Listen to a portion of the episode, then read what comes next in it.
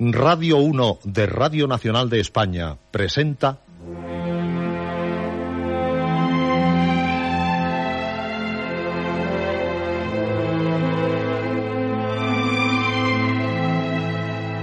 Historias.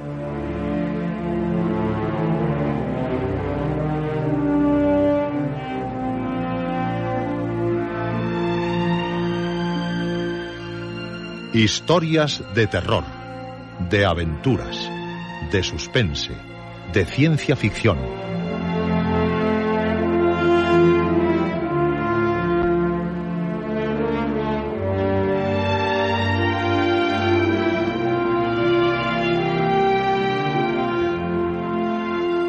Un programa escrito y dirigido por Juan José Plans.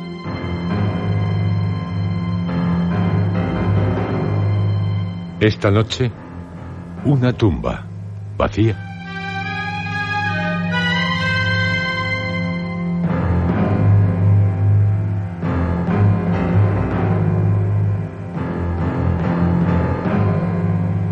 Esta es su noche, la noche de cuantos desean vivir intrépida, osada, audazmente, las más fantásticas, las más sorprendentes, las más extraordinarias historias.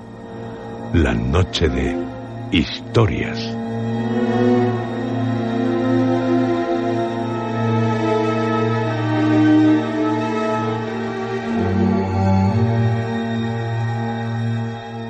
Seguro que se están preguntando, ¿qué era aquello? Prepárense, porque la respuesta es sobrecogedora.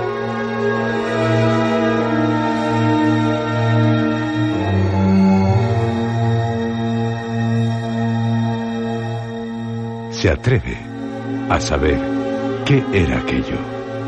Sí, porque usted, como todos los miembros del Club Historias, es arriesgado. Pero, se lo advierto, lo advierto a todos. Algo espantoso le aguarda en una mansión. Algo abominable, aberrante, monstruoso. Algo que usted oirá, olerá y hasta tocará, pero no lo verá. Es invisible, una invisible monstruosidad.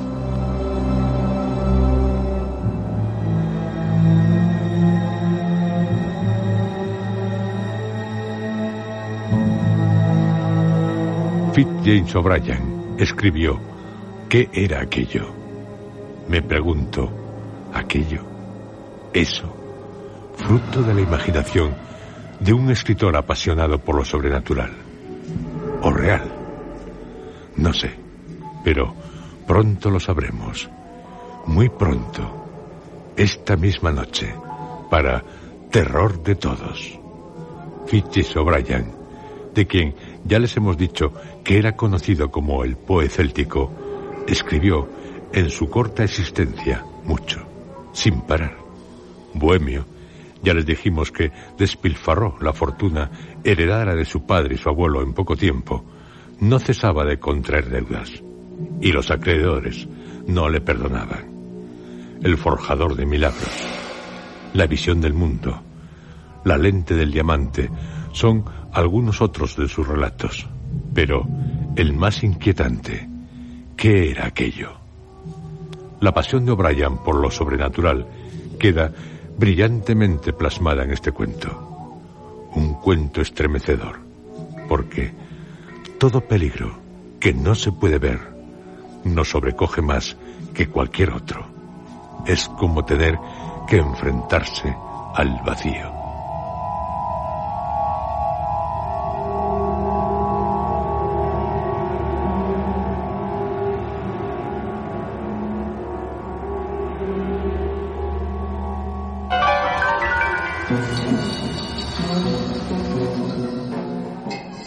De los temas fantásticos es la invisibilidad. Luis Vaz escribió en su obra Arte y Literatura Fantásticas. Lo fantástico se nutre del escándalo de la razón. En nuestro mundo, los muros no se pueden atravesar, e inversamente, el aire inmóvil no ofrece resistencia a la marcha. Es por esta doble razón que los seres maléficos atraviesan los muros y que las víctimas de los sortilegios quedan inmovilizadas en medio del campo. Si se parte de la suposición de que el hombre está compuesto de un cuerpo de carne y un alma invisible, como muchos creen aparentemente, se encontrarán los fáciles medios para provocar el terror. Se volverá visible el alma, con lo que obtendremos los espectros de los muertos y las apariciones de los vivos. O bien se hará invisible el cuerpo, y las casas serán frecuentadas por presencias materiales, como la del hombre invisible de Wells. Pero volver visible lo invisible, o hacer lo contrario, no basta para provocar el horror de lo sobrenatural. En efecto, los espectros moralizadores de Dickens y de los cuentos edificantes no nos impresionan más que las visiones de los santos, los ángeles y la Virgen. En cuanto al hombre invisible de Wells, tiene más bien apariencia de aprendiz de brujo que termina siendo víctima de su temeridad. Pero en cuanto el fantasma se hace agresivo y no expresa la contrición moral, sino el remordimiento del que ya nada espera, en cuanto el hombre invisible se aprovecha de su don para hacer impunemente el mal, entonces aparece el horror de lo sobrenatural, que se sustenta en el doble escándalo de la razón teórica y de la razón práctica, en la doble violación de las leyes de la naturaleza y de la moral.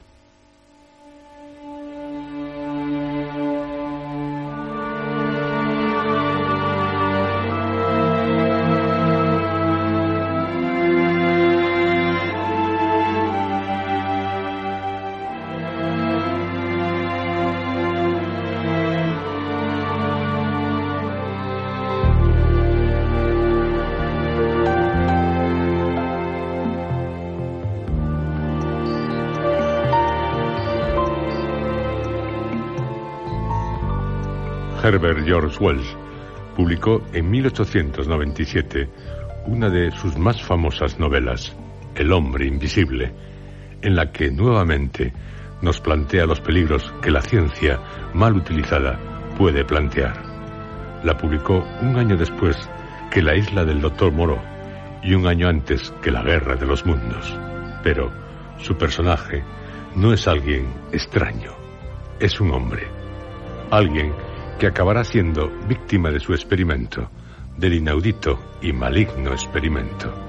Wells nos relata magistralmente el momento en que se vuelve visible tras morir. Vieron el contorno de una mano débil y transparente, como si estuviera hecha de vidrio, de modo que las venas y las arterias, los huesos y los nervios podían distinguirse. Era una mano caída, inerte, Mientras la miraba, se fue haciendo poco a poco más opaca. Y empezaron a verse los pies. De este modo, lentamente, comenzando por sus manos y sus pies, y subiendo despacio hasta los centros vitales de su cuerpo, la extraña transformación continuó su proceso.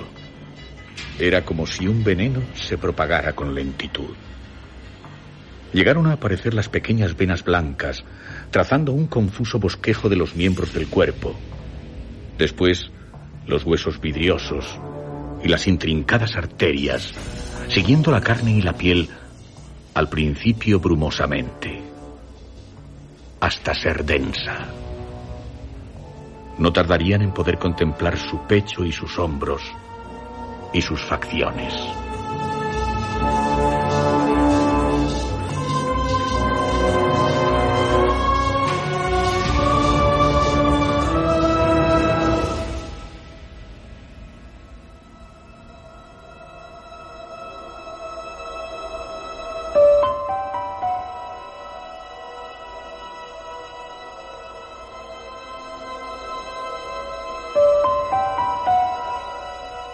Otro hombre invisible, el de Julio Verne. El personaje de su obra, El secreto de Virgen Story, no precisamente una de sus más famosas novelas. Se publicó póstumamente en 1910, Verne, había muerto cinco años antes.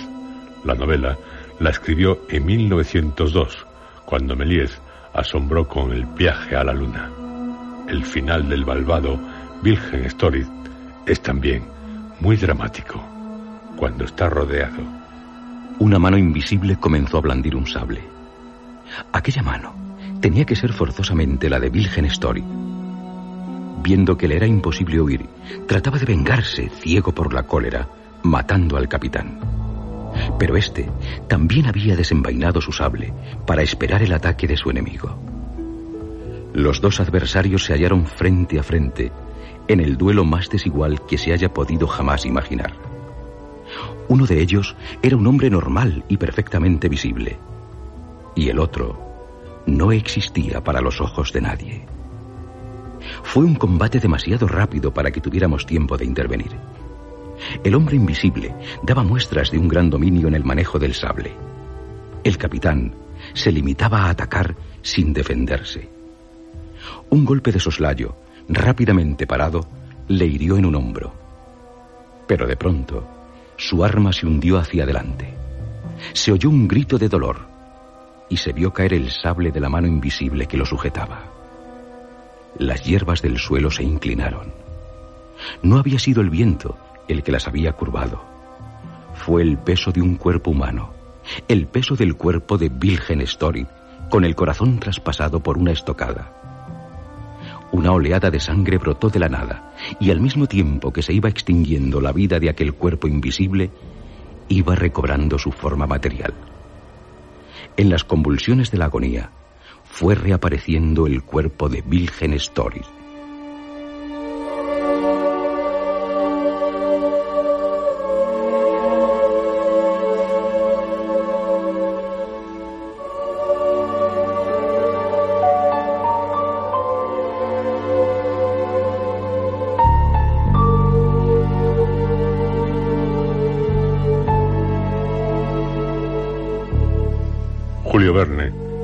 Secreto de Wilhelm Story se inclinó abiertamente hacia la fantasía. Herbert George Wells, en El hombre invisible, hacia lo que posteriormente sería conocido por ciencia ficción.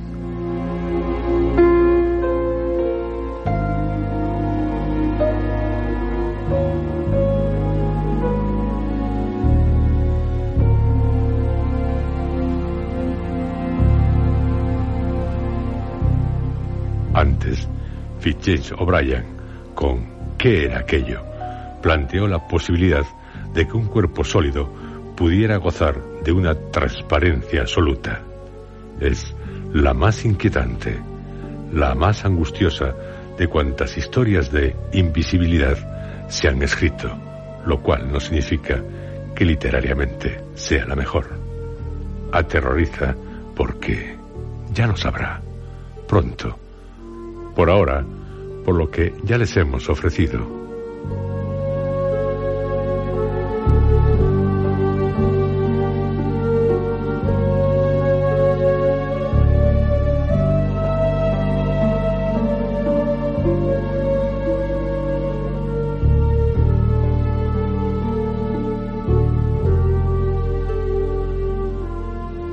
Harry es uno de los huéspedes de la señora Moffat en una casa de Nueva York.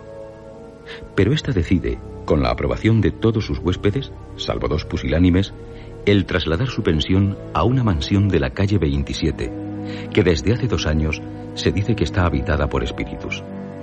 Pero, una vez instalados en ella, los huéspedes, sobre todo Harry y su amigo el doctor Hammond, se sienten un tanto defraudados porque ningún fenómeno sobrenatural sucede.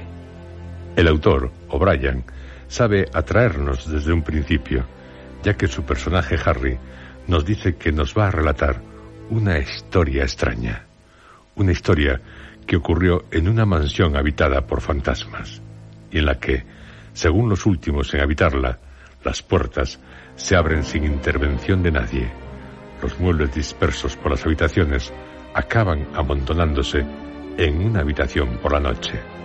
Se oyen subir y bajar por la escalera invisibles pies. Nos encontramos, por tanto, en una mansión en la que se dan fenómenos poltergeist término que fue acuñado en Alemania durante la Reforma Protestante. Significa, más o menos, espíritu ruidoso. Los parapsicólogos lo emplean para hacer referencia a fenómenos que no se pueden explicar, tales como los mencionados, producidos en un edificio, en casas encantadas, de las que ya cronistas como Plutarco, Luciano, Plauteo, Plinio el Joven y otros muchos han hecho cuidadas referencias. También San Agustín y San Gregorio Magno. Sin olvidarnos que ya en las primeras culturas se cree que los espíritus pueden atormentar a los habitantes de una casa, puesto que los brujos tienen poder para ordenar a los espíritus de los muertos que hagan tal cosa. Añadiré, como curiosidad, que en un apéndice de un ritual romano publicado en Madrid en 1631, se ofrece un rito para proteger una casa de los espíritus malignos. Se trata de un mero ejemplo, puesto que en todo el mundo se cree en las casas encantadas, pues en una de esas mansiones que sirven de pensión.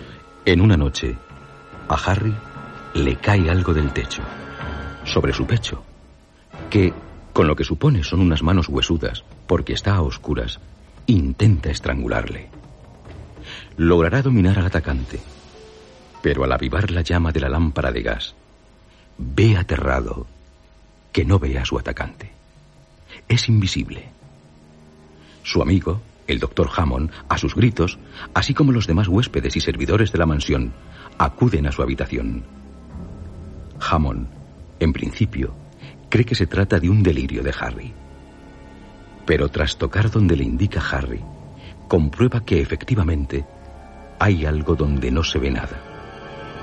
Lo atan, lo inmovilizan y lo dejan caer sobre la cama.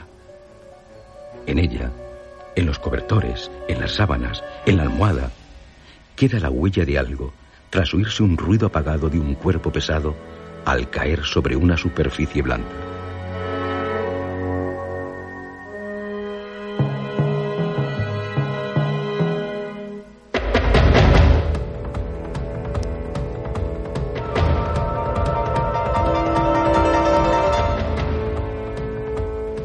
¿Qué es? La verdad es que, en parte, lo relatado por O'Brien me recuerda a lo que le ocurrió a Martín Lutero en 1521, estando prisionero en el castillo de Warburg. En una noche, las nueces que tenía en un saco, chocando violentamente unas contra otras, saltaban en su interior, aproximándose a su lecho. Alguien, también, parece hacer rodar unos barriles por una escalera. Y en la habitación se diría que hay un millar de demonios produciendo un atronador estruendo. Palabra de Martín Lutero.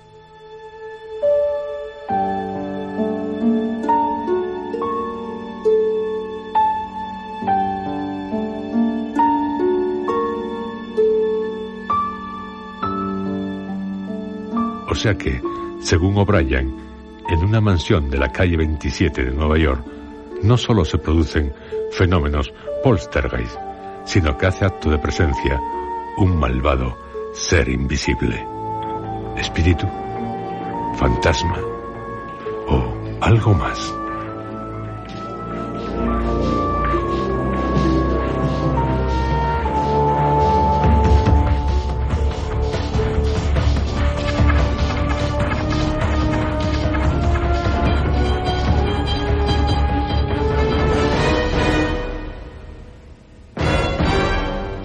Harry y el doctor Hammond se quedan solos. El resto de los huéspedes huye de la habitación, así como los sirvientes y la señora Moffat. Solos ante el enigma. Allí en la cama, tendido sobre ella, hay algo. Alguien. ¿Qué es? ¿Qué es aquello que ha querido estrangular a Harry? ¿Quién es el invisible? Harry y el doctor Hammond se miraron entre sí buscando una respuesta, pero ninguno daba con ella. Estuvieron en silencio durante algún tiempo, escuchando la débil respiración de quien estaba tendido sobre la cama, una respiración irregular, apagada, observando cómo, al removerse coberturas y sábanas, aquello que seguía siendo invisible intentaba vanamente liberarse de sus ataduras. Harry, esto... Esto es espantoso. Estoy de acuerdo, doctor Hammond. Algo así. Pero no inexplicable. ¿No? ¿Que es explicable? ¿Es eso lo que quiere decir? Pero, doctor, desde que el mundo es mundo, estoy seguro. Cosa así no ha ocurrido nunca, ni parecida. Quiera Dios que no esté loco, ni usted, que todo sea una fantasía. Una fantasía, fruto de una locura. No, no, amigo, no. Razonemos, Harry. Razonar. No sé si podré. Razonar. Sí, Harry. Razonar. Aquí, ante nosotros, hay algo. ¿Qué es? Sabemos que hay un cuerpo sólido, puesto que lo hemos tocado. Un cuerpo que, efectivamente, no nos es visible, pero que está aquí y que respira y que intenta librarse de las ataduras que le mantienen prisionero nuestro. El hecho es insólito, tan insólito que... que aterra. Pero ¿acaso no hay nada igual?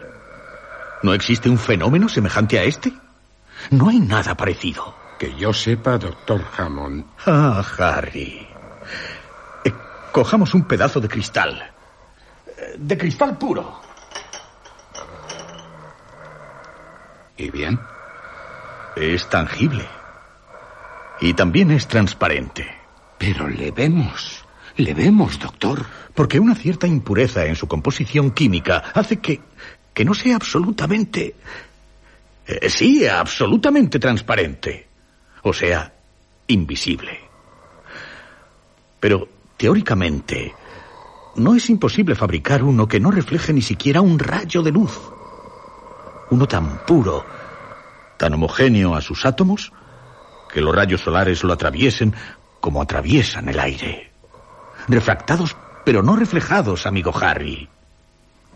Nosotros no vemos el aire, y sin embargo lo sentimos. Doctor Hammond, lo que ha dicho, qué duda cabe, es interesante. Solo teóricamente. El cristal no respira. El aire no respira. En cambio, esta cosa, este ser, tiene un corazón que palpita y sobre todo, una voluntad. Una voluntad que lo mueve, que le hace obrar el corazón. Los pulmones que aspiran y expiran. ¿Cómo explica todo eso? Se olvida de los fenómenos de los que últimamente se habla. Usted, al igual que yo, ha oído hablar de ellos. En las reuniones espiritistas. Por favor, doctor Hammond. Bien. En las reuniones espiritistas, manos invisibles cogen a quienes rodean la mesa. Y son, amigo Harry, manos de carne y hueso, cálidas. En ellas son perceptibles las pulsaciones de alguien humano. Pero ¿cómo? ¿Usted cree que este Yo ser no sé lo que es. Pero si Dios lo permite, con su ayuda, investigaré este asunto hasta el fondo. Cuente con mi ayuda, doctor. Aunque, no sé, es tan extraño.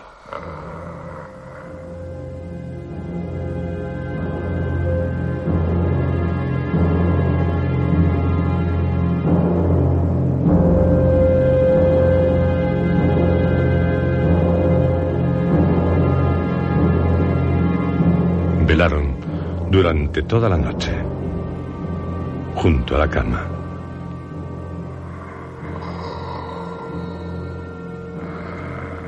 Observando a aquello, a aquella cosa, a aquel ser sobrenatural que se agitaba y jadeaba hasta que debió agotarse. Dedujeron, al oír su respiración regular, que se había quedado dormido. ¿Qué es? Es?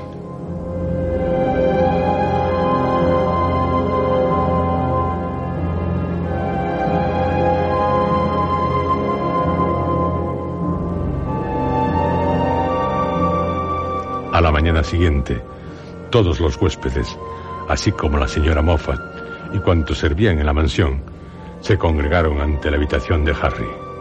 Hicieron muchas preguntas, y tanto Harry como el doctor Hammond fueron considerados como héroes. Pero ninguno se atrevió a volver a poner los pies en la habitación en la que estaba aquello. Harry escribiría. El ser estaba despierto. La prueba era el modo convulsivo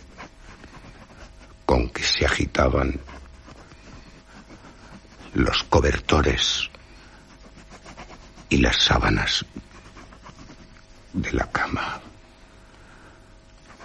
Hacía grandes esfuerzos para escapar y resultaba algo espantoso el contemplar aquellas muestras indirectas de sus terribles contorsiones y angustiosos, forcejeos para liberarse.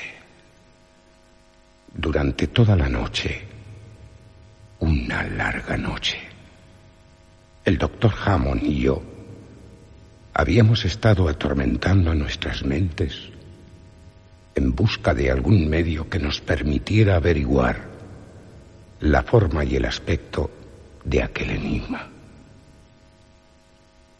Habíamos deducido, pasando por nuestras manos, toda la forma de aquel ser, que sus contornos y rasgos eran humanos.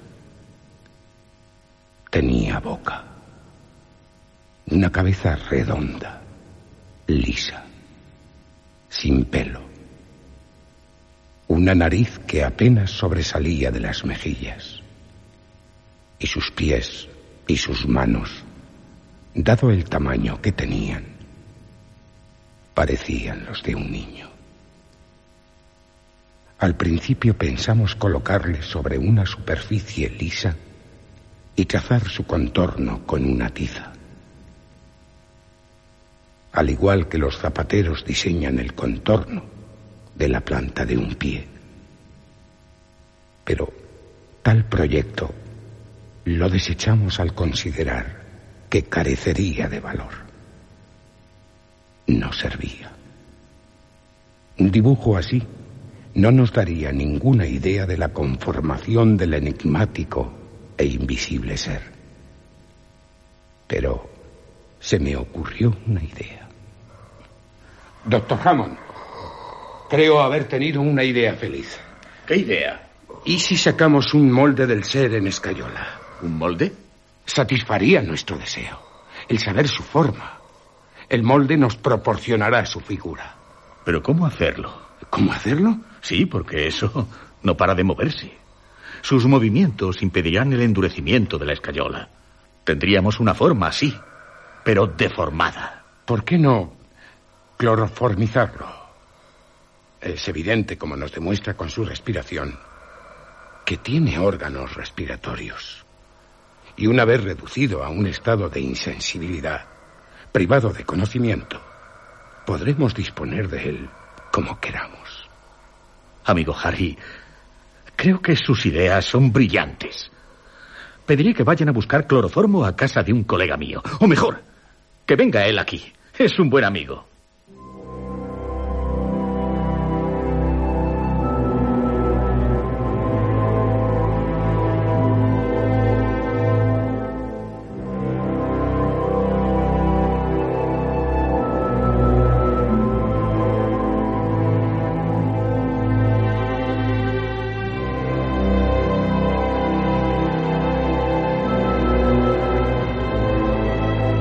¿Qué es lo que se le ocurrió hacer a Harry? Algo semejante a lo conocido por moldes de fantasmas. Por ejemplo, los moldes de fantasmas obtenidos por el Dr. Jelly con ayuda del medium Grusky. Nos lo cuenta Jacques A. Moduit.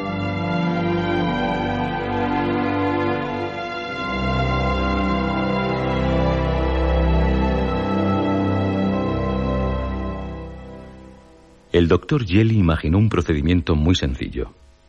Colocó, en la sala donde había de celebrarse una sesión espiritista, una cubeta llena de agua caliente, sobre la que flotaba una capa de parafina líquida. En el curso de la sesión, cuando se produjo la materialización, se pidió a ésta que sumergiese la mano en la cubeta. La forma materializada metió efectivamente las manos en la cubeta, y según dicen los observadores, se oyó el ruido del líquido. Las manos salieron del recipiente untadas de parafina y desaparecieron, pero dejaron a los asistentes y al medium lo que quedaba después de su desaparición, es decir, una especie de guante de parafina. Solo había que verter yeso en el interior de estos moldes para obtener la forma positiva de las manos aparecidas en el curso de la sesión. La observación mostró que se trataba de manos de adulto, aunque con la notable circunstancia de ser de dimensiones reducidas. La importancia de estos experimentos provocó numerosas controversias, pero el doctor Jelly había realizado los experimentos con el mayor rigor científico. Entre las pruebas aportadas en favor de la realidad de los fenómenos, citaremos, por ejemplo, el informe de unos fundidores profesionales. No podemos comprender, dijeron en sus conclusiones, cómo se han obtenido los moldes de parafina del doctor Jelly. Es para nosotros un misterio absoluto.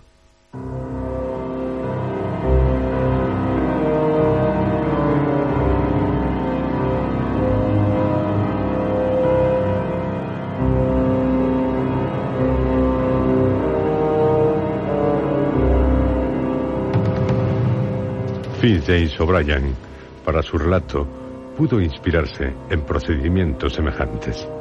El caso era saber la forma del ser, del ser invisible, que, no nos olvidemos, quiso estrangular a Harry.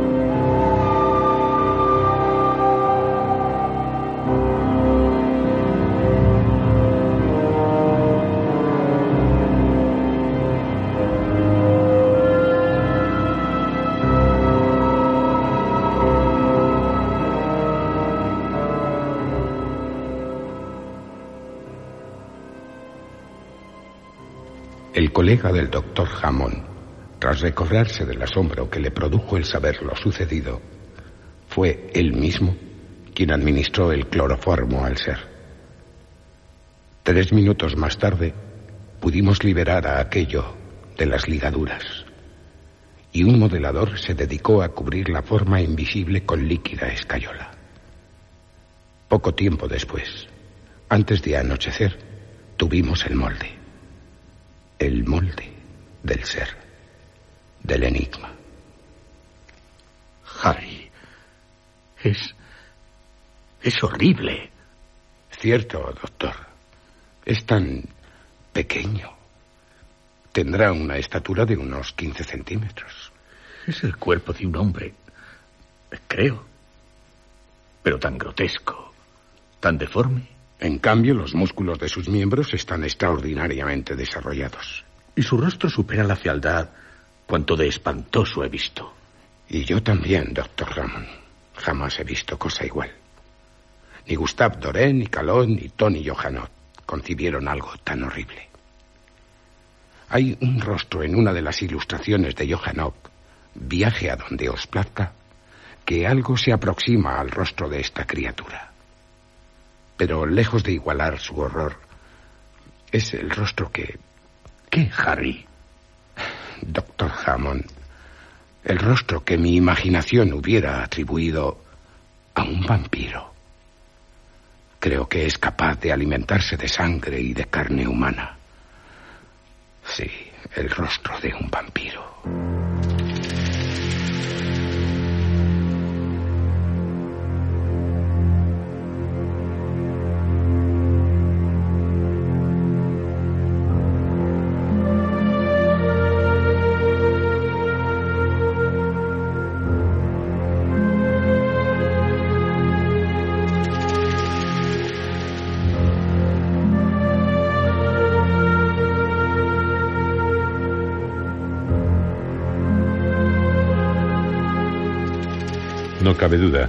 Que los pintores a los que Harry hace referencia están perfectamente elegidos por el autor del relato. Artistas que, con toda seguridad, fueron admirados por Fitz James O'Brien. El ser es horrible, aberrante.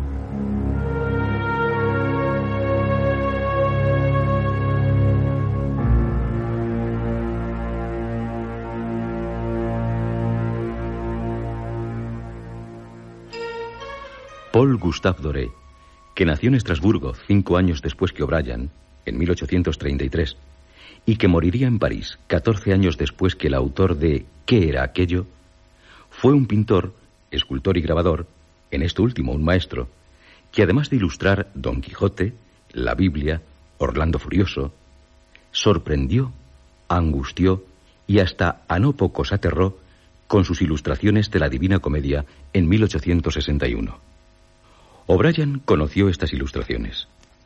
Por su parte, Jacques Calot también pintor y grabador francés, nacido y muerto en Nancy en 1592 y 1635 respectivamente, fue el autor de Las Miserias de la Guerra, una sobrecogedora serie de grabados que son comparados con los desastres de Goya. Truculentas criaturas también aparecen en ellos. Tony Johannot pertenecía a una familia de artistas igualmente francesa, de origen alemán. Sus hermanos eran Alfred, que destacó como pintor de temas históricos, y Charles, ilustrador de libros. Tony, nacido en Offenbach en 1803 y muerto en París en 1852, llegó a realizar más de 3.000 ilustraciones para libros, entre los que no podía faltar El Quijote. En algunas ilustraciones, porque los temas de las obras así lo requerían, se mostró igualmente truculento como en las de Un viaje a donde os plazca.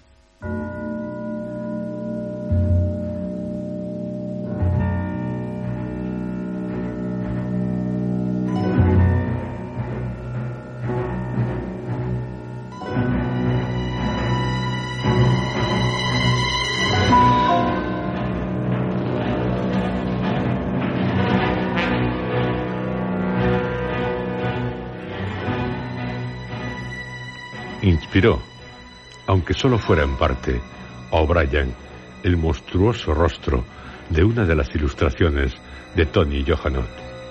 O'Brien hace referencia a ella. Pienso que sí, o al menos estaba presente en su mente al escribir del abominable e invisible ser.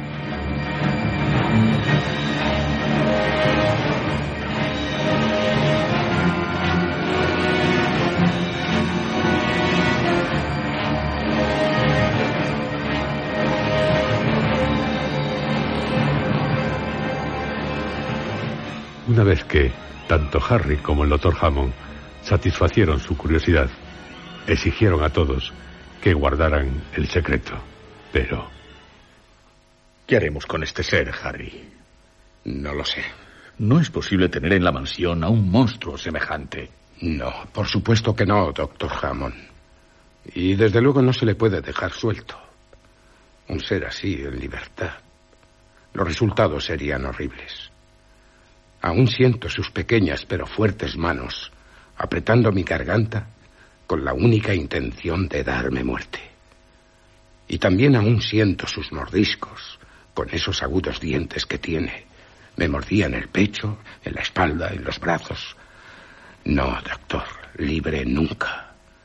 Pero ¿qué hacer con él? Solo se me ocurre... ¿Sí? No, no, no, eso no. Sé lo que está pensando, Harry. Lo mismo que yo.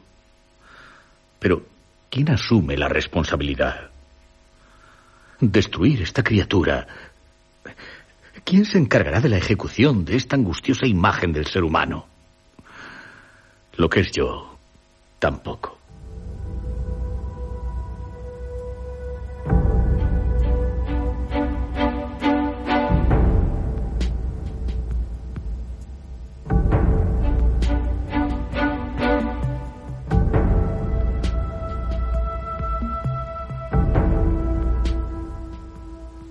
Pasaban los días sin que dejáramos de pensar cómo deshacernos del ser.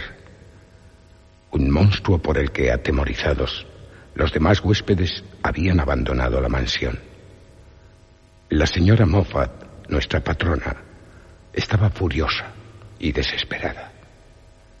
Llegó a amenazarnos al doctor Hammond y a mí con ir a contar todo a la policía. Pero esta fue nuestra respuesta.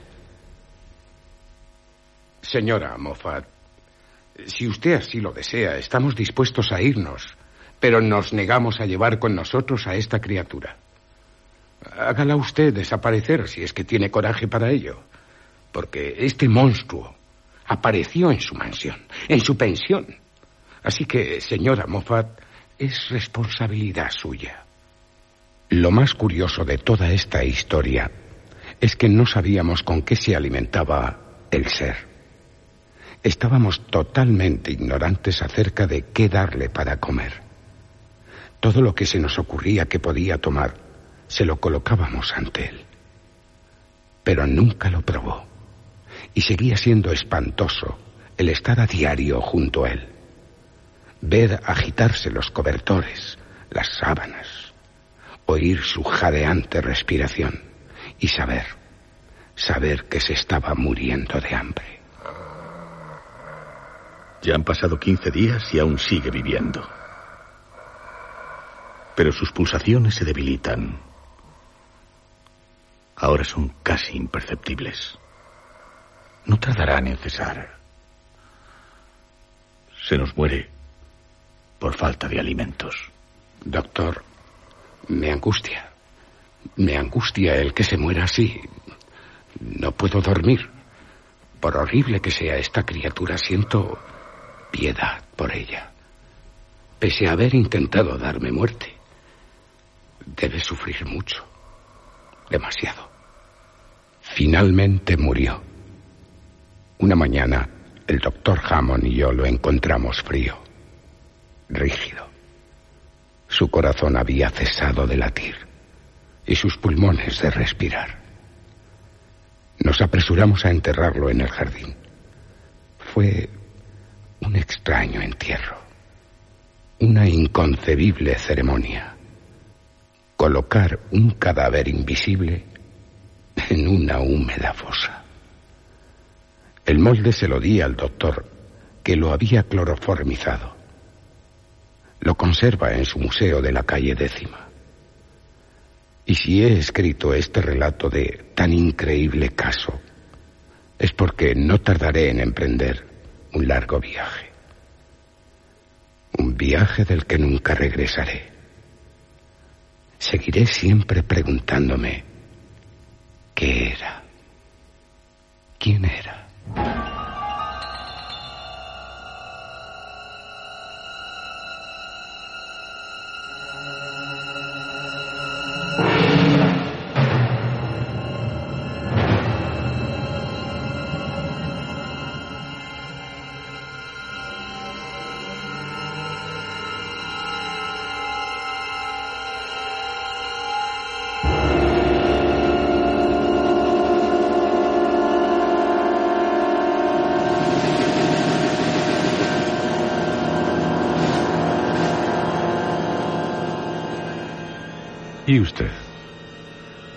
Pregunta también.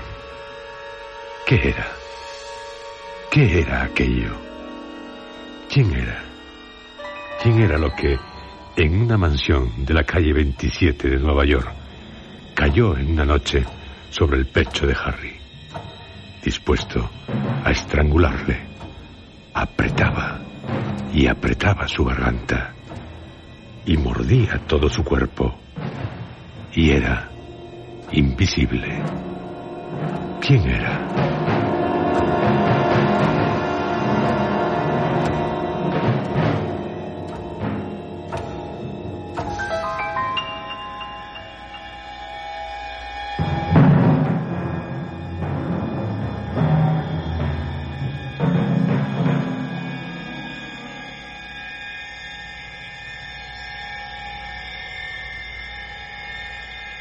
Angustioso relato, el escrito por Fitz James O'Brien, asombró a Lovecraft y a nosotros, porque el enigma sin respuesta.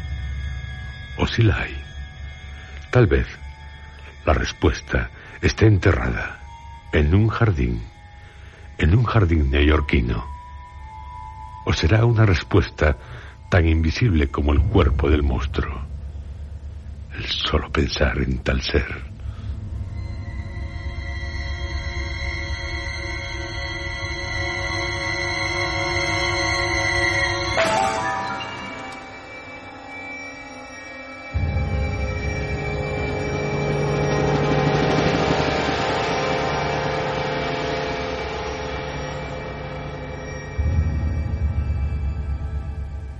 La verdad es que los fantasmas suelen ser bastante inofensivos, pero no en todos los casos. Siempre hay excepciones. Los hay realmente peligrosos, como el de la mansión de la calle 27 de Nueva York.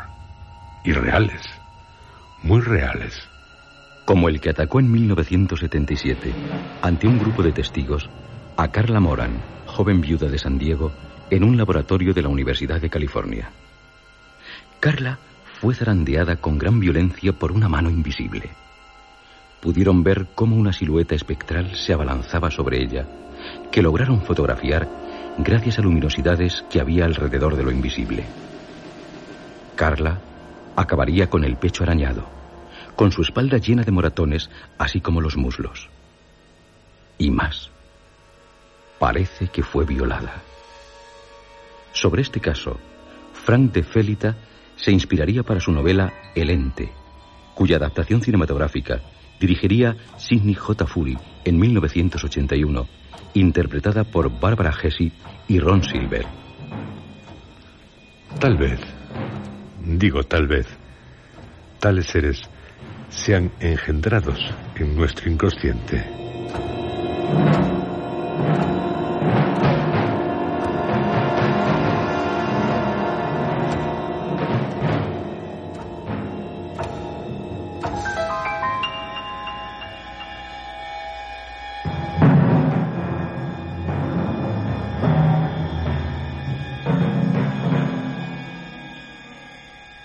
Sería el ser que atacó a Harry, producto de su propio inconsciente. ¿Quién sabe? Lo que sí se sabe es que no se sabe más. Salvo que Harry, tras contarnos lo que sucedió, partió para un largo viaje, del cual no regresará, y que en el jardín de la calle 27 de Nueva York se enterró al invisible ser, para siempre para siempre. Se murió ante Harry, ante el doctor Hammond. O creyeron que se había muerto. Porque puede que...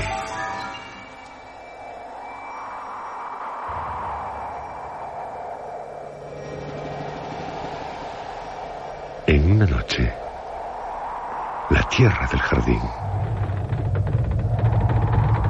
comenzó a abrirse.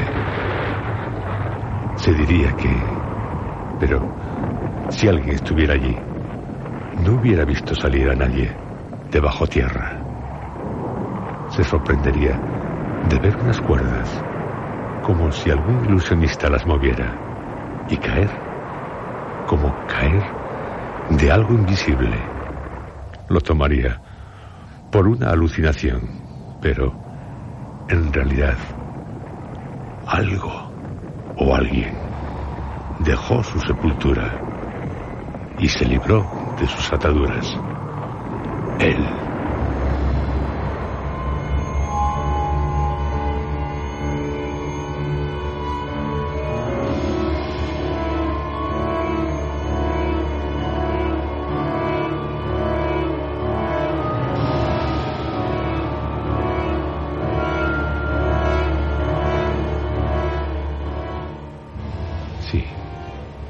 ¿Quién sabe?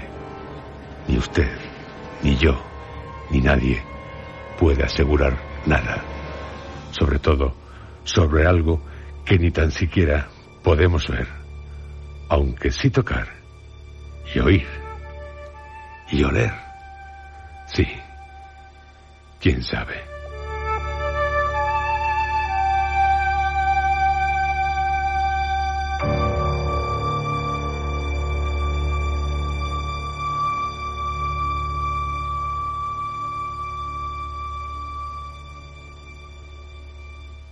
Una noche primaveral, pero terrorífica. Usted, usted se aterrará Ah. Pero, ¡Ah! Roberto, ¿qué te pasa? ¡Me Roberto. está atacando! ¿Qué dice? ¿Pero qué, qué pasa? ¿Pero quién te ataca? ¡Intenta estrangularme! Pero bueno, ¿Quién? pero, ¿Quién? pero, Roberto, pero ¿quién? ¡El invisible, ayudadme! Lo cogí. Lo cogí, sí, igual pero... que yo, igual que yo, Luis.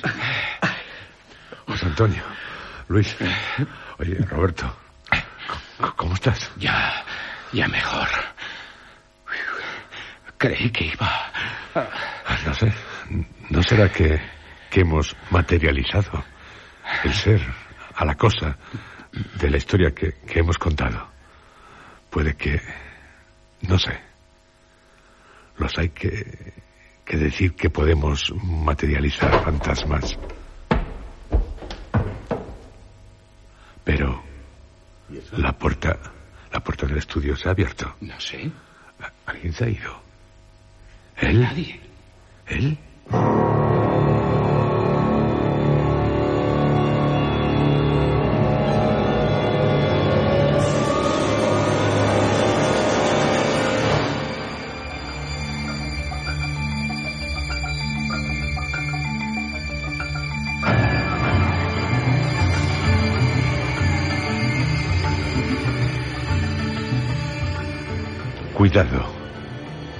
Esté alerta.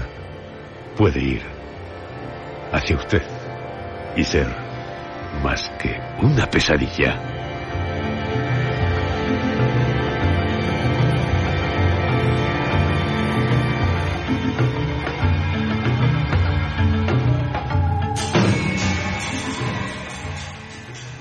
Una pesadilla, salvo para él. Él, el monstruoso ser invisible. Que, tal vez, sí, tal vez, ahora, en algún lugar, él, oyéndonos, sonría, diabólica, perversamente, sonría a su lado, dispuesto a clavar sus colmillos en usted. Cuidado.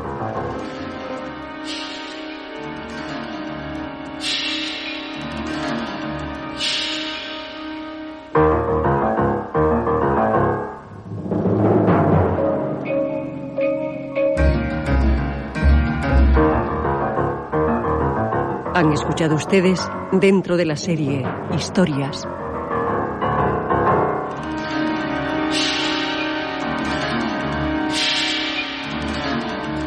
Una tumba vacía.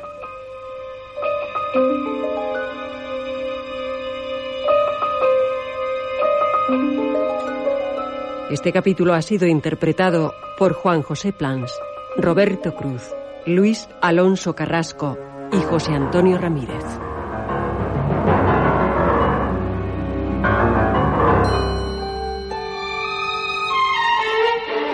Efectos especiales, Joaquín Úbeda.